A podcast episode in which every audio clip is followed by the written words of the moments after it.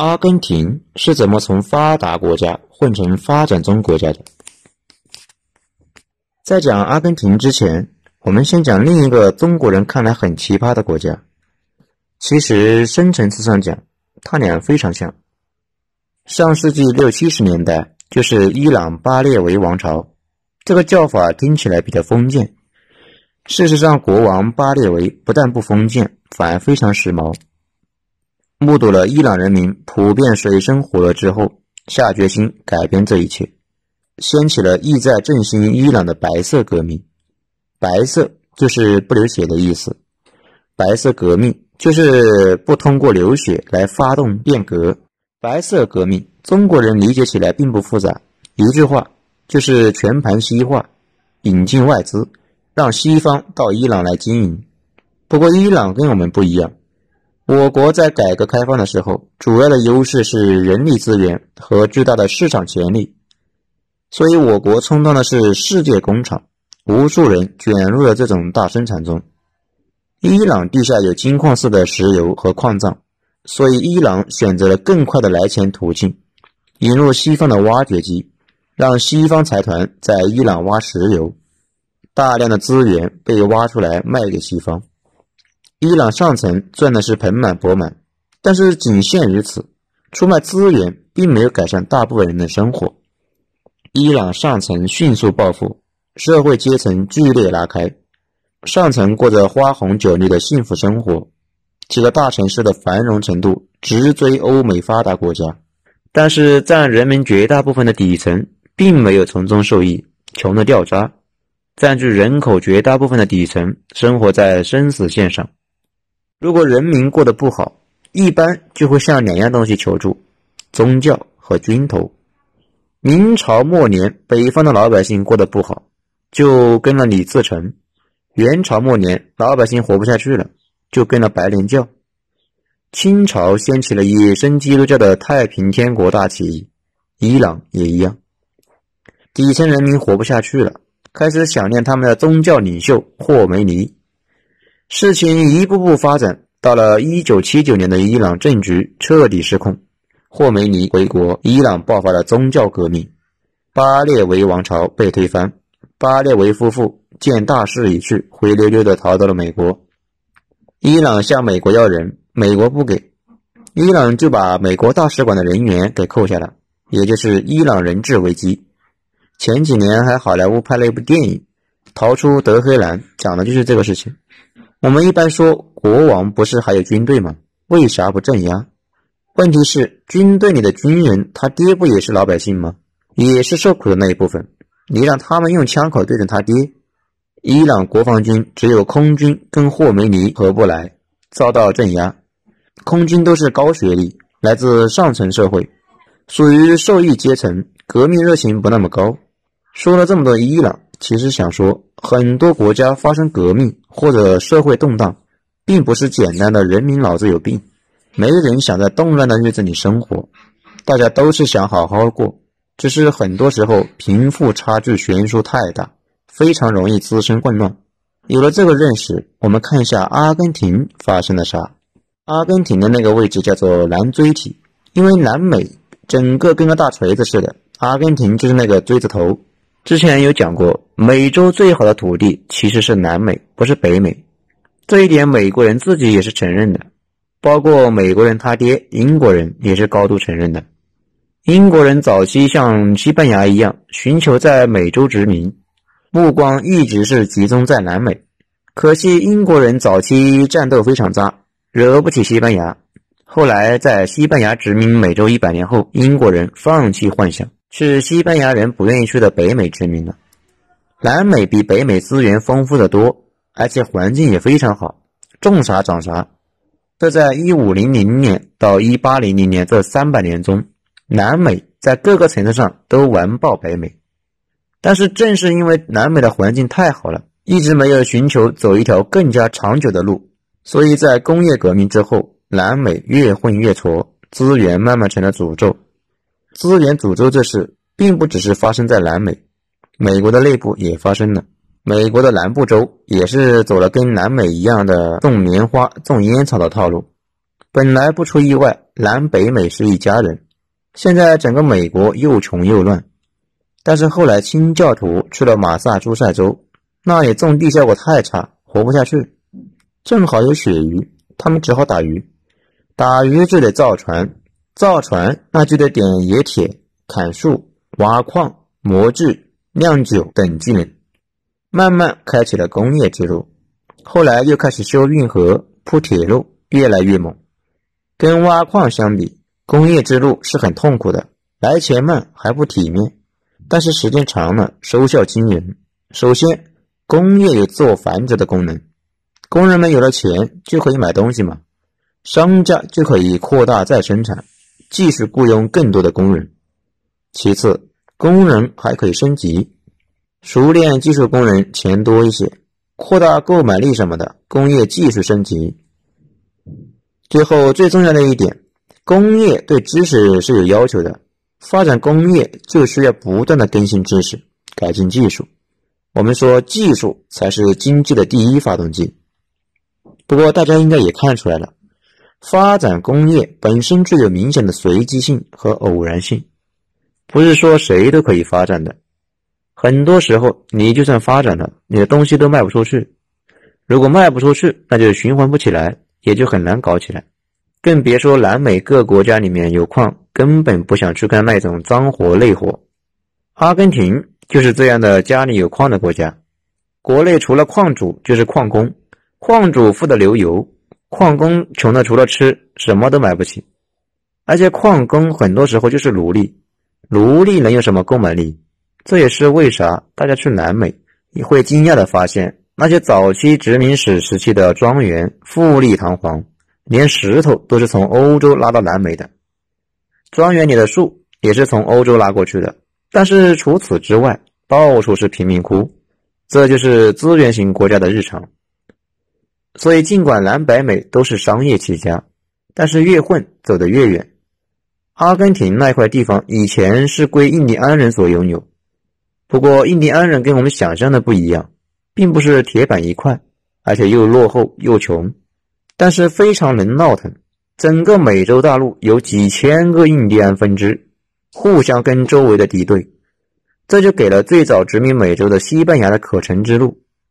西班牙征服美洲，并不是自己拿刀一直在砍，而是跟一些部落联盟对付其他的部落，加上欧洲人带来的疾病，很快就把印第安人搞得是七零八落。随后在波多西发现了银矿。美洲贸易是很大一部分都是围绕这个银矿而展开的。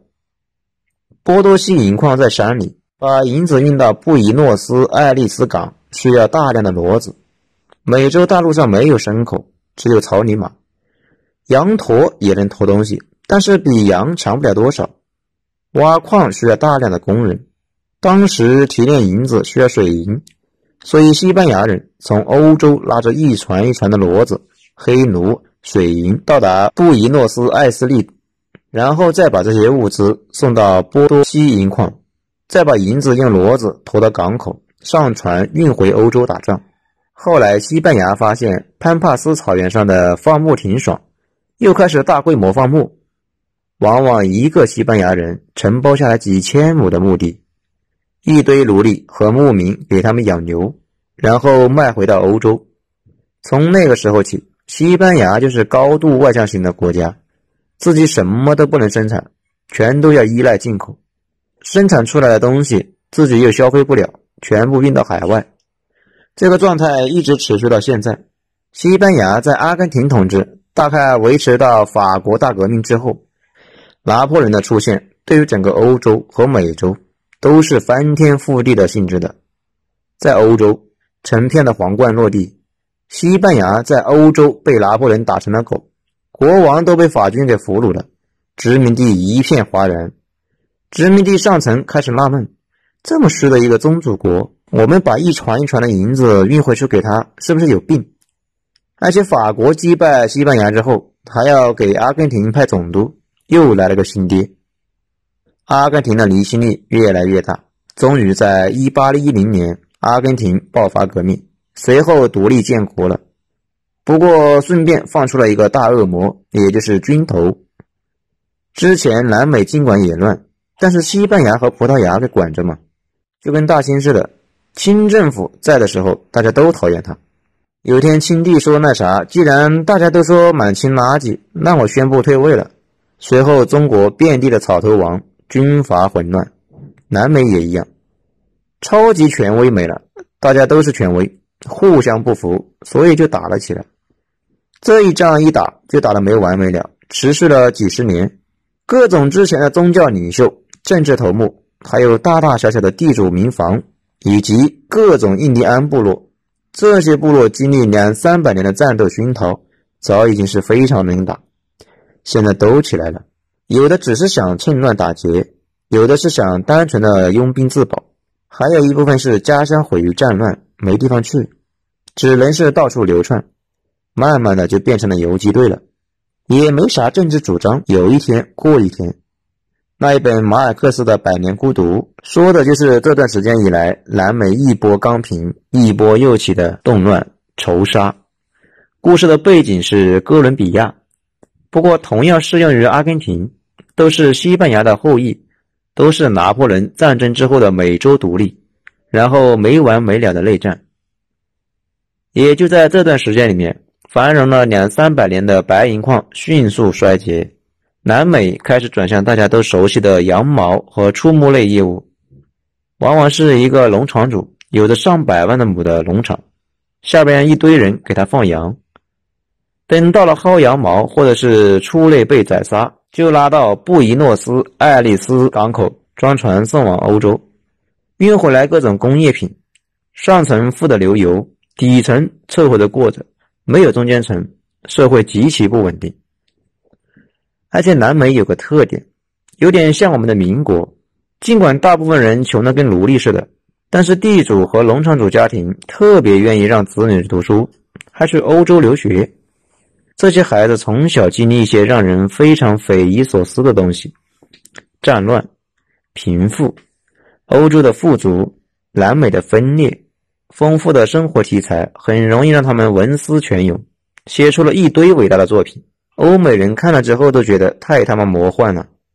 作家说他写的是现实，这些作家作品就叫做魔幻现实主义。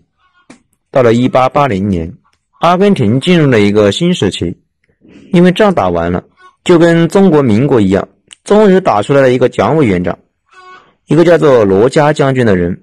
从欧美拿到新式武器，一股脑灭掉了国内的各种武装势力以及边疆上的印第安人，终于终结了战争，大家都踏实了，阿根廷也就稳定下来了。稳定下来就得发展经济，怎么发展呢？当时英国正在鼓吹自由贸易，美国当时也是在搞自由市场，阿根廷人看了一圈，也没看到别的模式，于是也就开始搞自由化。具体的套路并不复杂，阿根廷国内地主和寡头们把整个国家的资源命脉，比如草原、矿山、耕地等资源型生产要素都把持住，剩下的让外资尽情的进来投资，修铁路、建工厂。阿根廷当时人力不足，所以敞开向世界欺负移民，铁路和工厂大都是英国人修建的。英国投资家在阿根廷获得了巨量的财富，纵横的铁路明显提升了效率，把更多的牛羊送到了海外，赚取了大量的财富。英国那样的国家，三分之一的肉类都是阿根廷供应的，地主和寡头们一个个变得富可敌国，财富总量急剧上升。但是还是那个老问题，社会层次分明。最上层的地主寡头们拿走了阿根廷绝大部分的财产，底层一直变化不大。那段时间，阿根廷富豪在海外一掷千金，所以大家以为每一个阿根廷都是富豪，有点像几年前中国土豪在海外非常阔绰，让外国友人一度以为中国人都非常有钱。阿根廷底层非常非常穷，阿根廷就跟现在的沙特似的。也很像我们之前说的伊朗，一片繁荣的背景下，风险正在酝酿。在一战那段时间，人均收入已经看齐了英美等列强，但是这里的人均是倍人均，社会分裂的非常严重。也就在这段时间，阿根廷被人认为是发达国家。其实，阿根廷当时国内是严重的两极化的一个造型。这种动荡状态越演越烈，终于在第一次世界大战开打后被激化。一战开打后，尽管阿根廷没有参战，但是一直在供应阿根廷火车头和其他各种工业器材的英国开始自顾不暇。很好理解，当时英国和德国在法国打了起来，经常是一天消耗百万枚炮弹。英国把整个国家都组织了起来，去生产军火了，老人、小孩、女人都上了生产线，可供出口的物资自然是变少了。按照供求关系，那些物资也变贵了。随后，在阿根廷引发了剧烈的通货膨胀，一下子各种矛盾都被引爆了。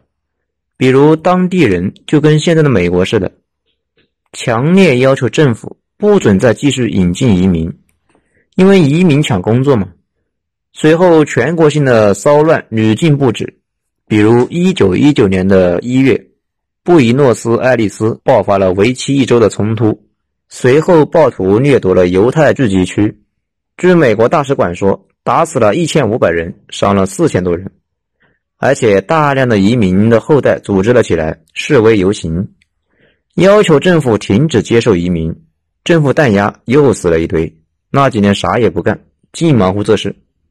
雪上加霜的是，一战刚结束，就迎来了一九二九年的大萧条。那次萧条的原因，到现在也没弄清楚。或者说是已经弄清楚了，但是经济学家们搞出来几百个原因，经济学家们互相说服不了对方，达不成共识。大萧条改变了整个世界。首先，在德国，老百姓通过大选把希特勒选成了总理，整个国家转向军工。在美国，罗斯福把苏联第一个五年计划呈递到国会上去了，美国人惊呼：“这是自由主义的终结。”在阿根廷，自由主义也终结了。以往一些别有用心的知识分子，为了证明自由主义促进了阿根廷的富裕，然后把阿根廷后来掉坑里，故意说成是阶级敌人捣乱，说是贝隆上校以军事政变上台后把阿根廷给搞乱了。其实，阿根廷是从一九三零年开始军事政变才乱的，此时贝隆还只是个上尉连长。手底下不到五十人，根本没他啥事。一九二九年经济危机爆发后，各国都竖起了高关税打贸易战，有点像现在的美国。依靠出口的阿根廷遭受重创，大规模裁员，通货膨胀，原本剧烈的阶级之间的对抗彻底白热化，人们的生活越来越难。当时，阿根廷跟各国的老百姓一样。觉得当时的，觉得当前的问题的根源是政府无能、懒惰而腐败，解决不了问题，政局是越来越不稳定。军队觉得自己是义不容辞要站出来解决问题。一九三零年，也就是经济危机爆发一年后，军队在人民的呼吁下起来推翻了总统。从这个时候起，阿根廷进入了军事政变的循环中，自由主义也就彻底完蛋了。此时离贝隆上台还有十几年，不过后来很多人批评阿根廷那段时间开始搞贸易保护，这个真的不能怪阿根廷，因为全世界都在搞。美国开了个坏头，最早搞贸易保护，甚至完全不从阿根廷进口肉类，保护美国本国农民。一直倡导自由贸易的英国也大幅削减阿根廷的农作物进口。阿根廷为了保护本国农民。也赶紧开始操作。从那个时候起，阿根廷就开始讨厌英美，觉得他们是伪君子，并且成了德国的好基友。阿根廷军队都是德意志第三帝国的装束，并且是有样学样的，像德国一样搞起了国防工业，生产武器来带动就业。很多人把保护政策归到了后来的贝隆上校身上，其实不太对。贝隆是个承上启下的人。他的政策都不是他自己发明的。在阿根廷乱哄哄搞了十几年之后，贝隆上校看不下去了，沿袭了阿根廷军人的光荣传统，又一次发动政变。这位将军带领军官团推翻政府，随后大选中当选总统。其实当时阿根廷跟德国一样是民主国家，占据人口绝大部分的底层老百姓几乎不可避免的要把代表他们利益的人推上去当总统。其实当时几乎所有的民主国家都做了这件事情。贝隆当时做了几乎所有人都要求他做的一件事，也就是大规模国有化。为啥这么做呢？很好理解嘛，铁路是赚钱的。但是以前的利润都被资本家给赚走了，国有化之后就不以盈利为目的了嘛，可以给工人多发点工资，而且是有样学样的学习美国，搞物价管控，一路骚操作。你肯定要问了，贝隆不这么搞行吗？其实是不行的。阿根廷在当时已经是个火药桶，如果不按照民众的要求改革，接下来又是一场政变。当时在美国也一样。罗斯福要搞他的新政，国会不让，老百姓给总统出主意，说要不学学希特勒，咱们也是把国会给烧了。国有化本身其实这些年变得也比较中性，有的国家搞得好，有的国家搞得不行。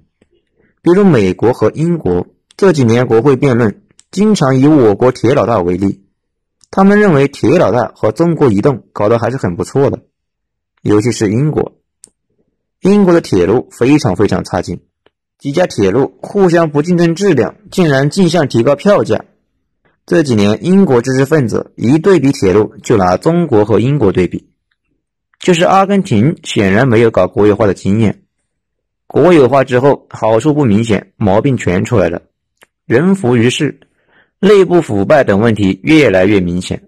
为了让国营电话公司装一个电话，顾客得等两年。而且电话经常串线，国有化没有能够解救阿根廷，继续衰退，老百姓继续闹，军队继续参加，终于在一九五五年又一次发生了政变，逼迫贝隆辞职。他辞职后，政府开始朝着去贝隆化的方向猛踩油门，也就是贝隆干啥，新政府全都给他拆除掉。以往很多人说阿根廷的问题是贝隆导致的。其实这个明显是为了理论的一致性，对现实进行了修改。甚至有人说，阿根廷的经济衰退是从贝隆开始的，这就是简直是胡说八道。我们刚才说了，贝隆上台不是衰退的原因，而是衰退的结果。人民要求变革，把他给选了上去。在他之前，阿根廷已经衰退了十几年了。而且吧，如果某一个人就能毁掉一个国家的自由主义，那可别再吹牛逼了，自由主义这玩意儿太他妈脆了，这么脆弱的东西怎么能够在这残酷的市场生存呢？反正阿根廷从一战开始一直到现在，基本上尝试了所有的经济模式。用美国经济学家评价日本的一句话说：“经济学理论都不够日本人用了。”对于阿根廷来说也一样，无论是经济学还是政治学都不够他们用了。基本上每隔一些年就来一次改变。从一九三零年到一九八三年，阿根廷只有三任总统完成了任期，其他的都被推翻了。这还不是最过分的，最过分的是具体操作经济的，也就是经济部长，平均每年换一次，偶尔一年换三次。阿根廷的经济政策乱成啥样，大家可想而知。说到这里，其实也没什么可说的。政局乱到这种情况下，阿根廷的经济能搞好，那就真的有鬼。